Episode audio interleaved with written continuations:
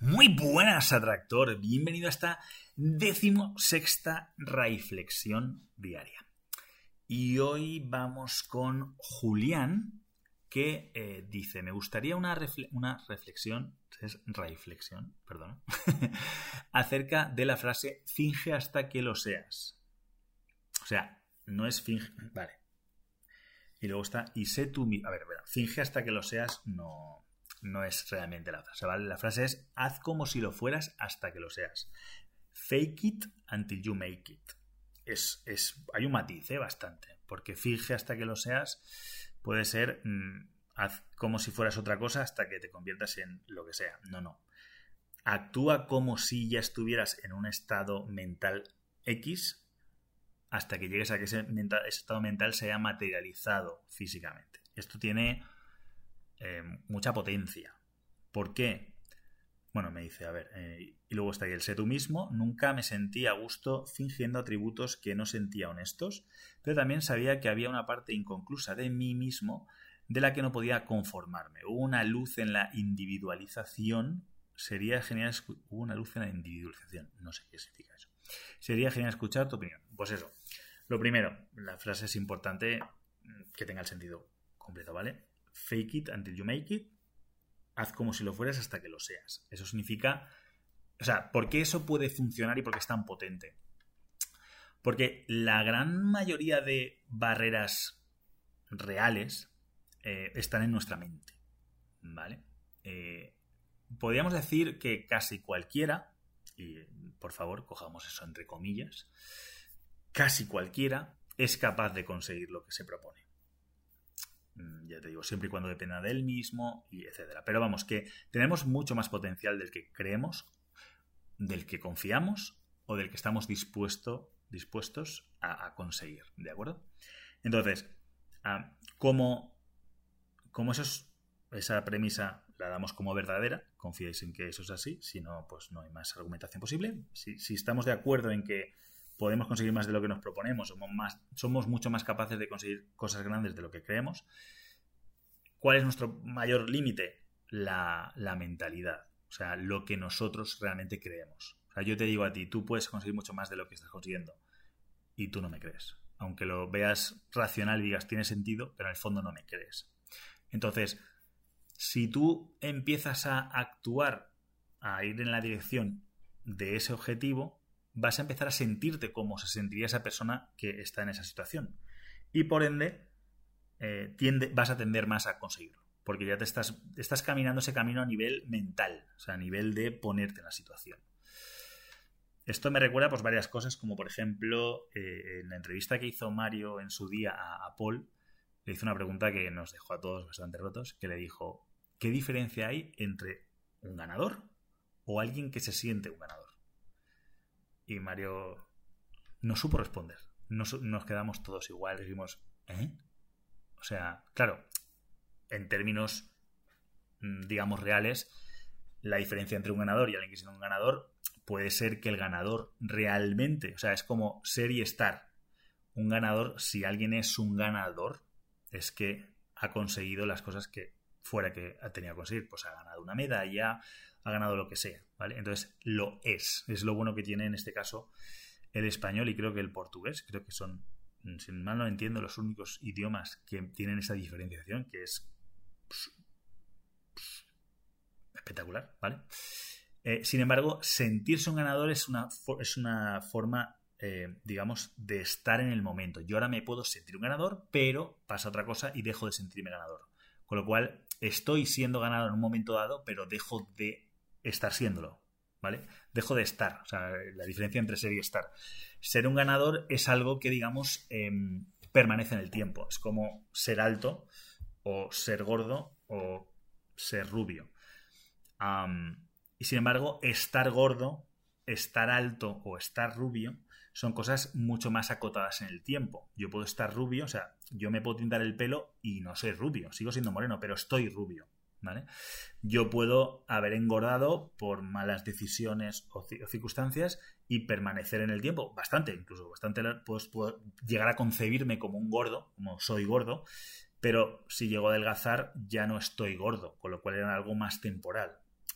es una diferencia muy sutil, pero devastadora. Entonces, eso, la diferencia entre ser un ganador y sentirse un ganador sería de algo que que es una tendencia, si yo soy un ganador es que tiendo a sentirme, tiendo a ser esa sensación a tenerla presente en mi vida, a, identificarme con ella. Sin embargo, sentirme ganador puede ser algo temporal, puede ser algo porque igual he ganado algo que no me lo creía, me siento ganador porque lo he conseguido, pero una vez vuelvo, por así decirlo, a mi, estado natural, igual digo, joder, qué suerte he tenido. La verdad es que esto es imposible que lo repita, por el motivo que sea.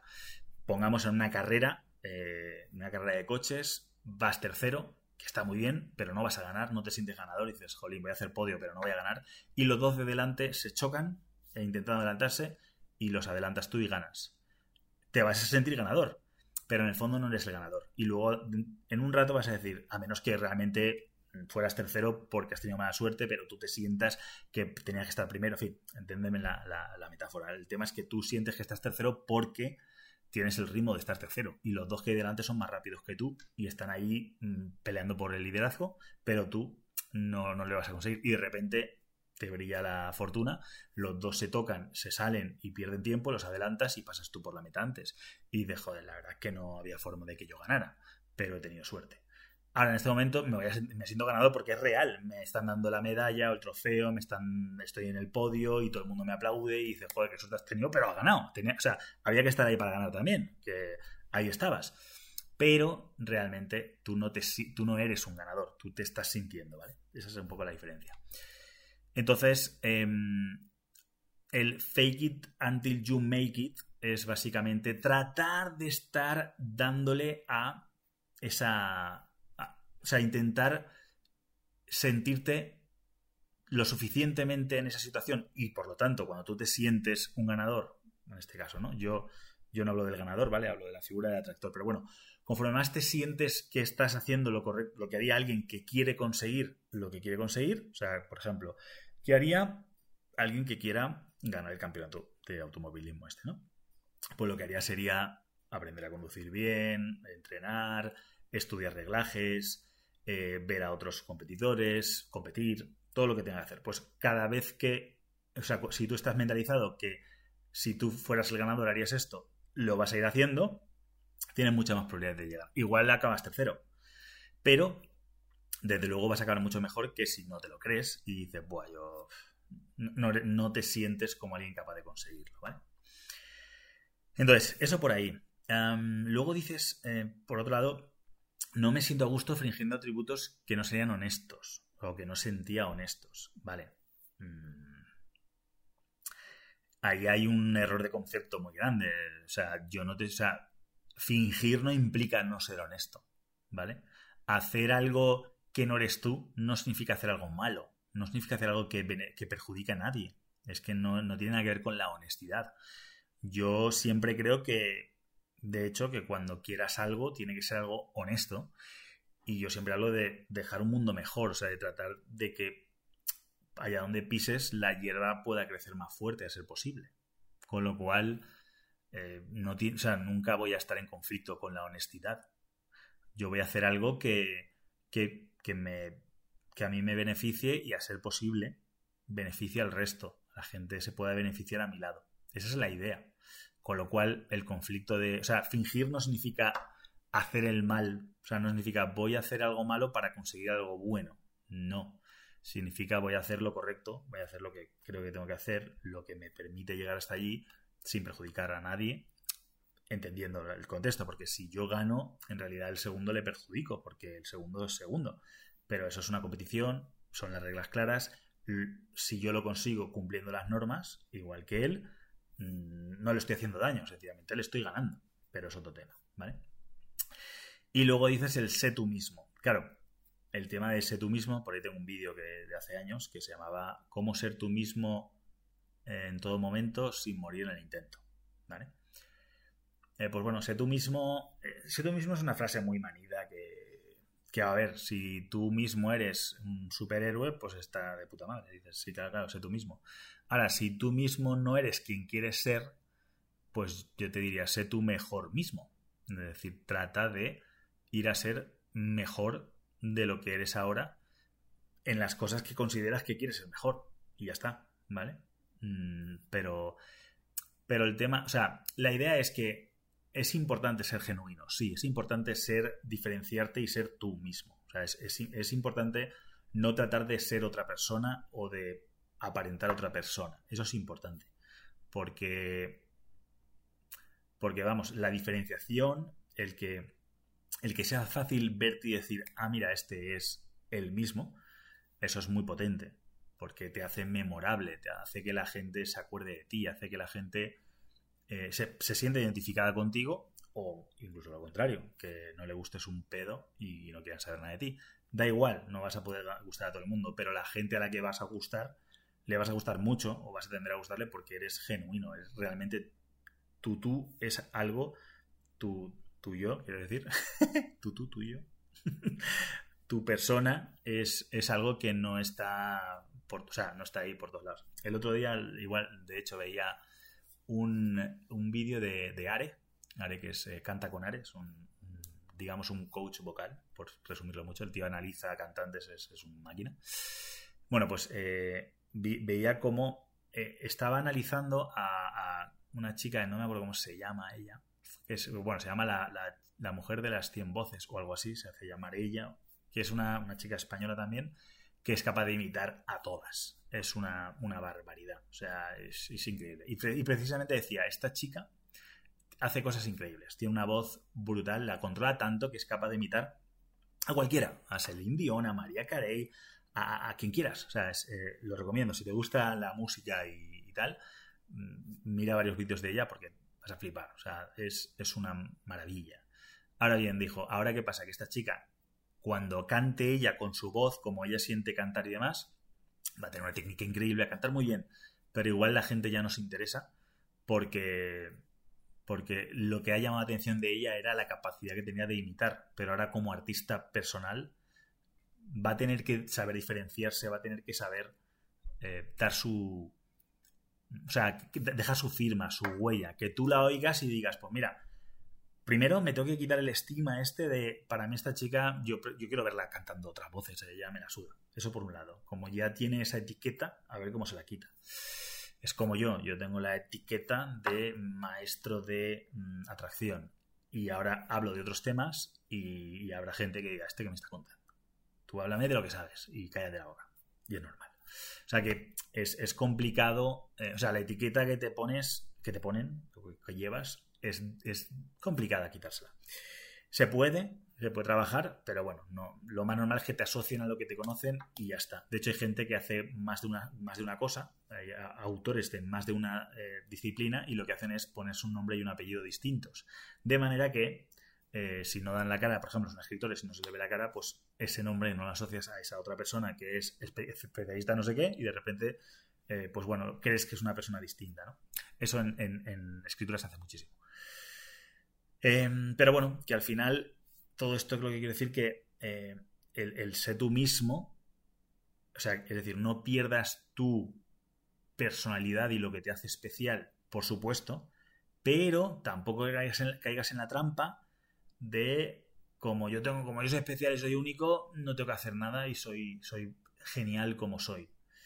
Bueno, no lo sé, depende, ¿eh? Igual, igual siendo tú mismo con mucha naturaleza, tienes mucho éxito, gustas a la gente y eres un gran atractor, perfecto.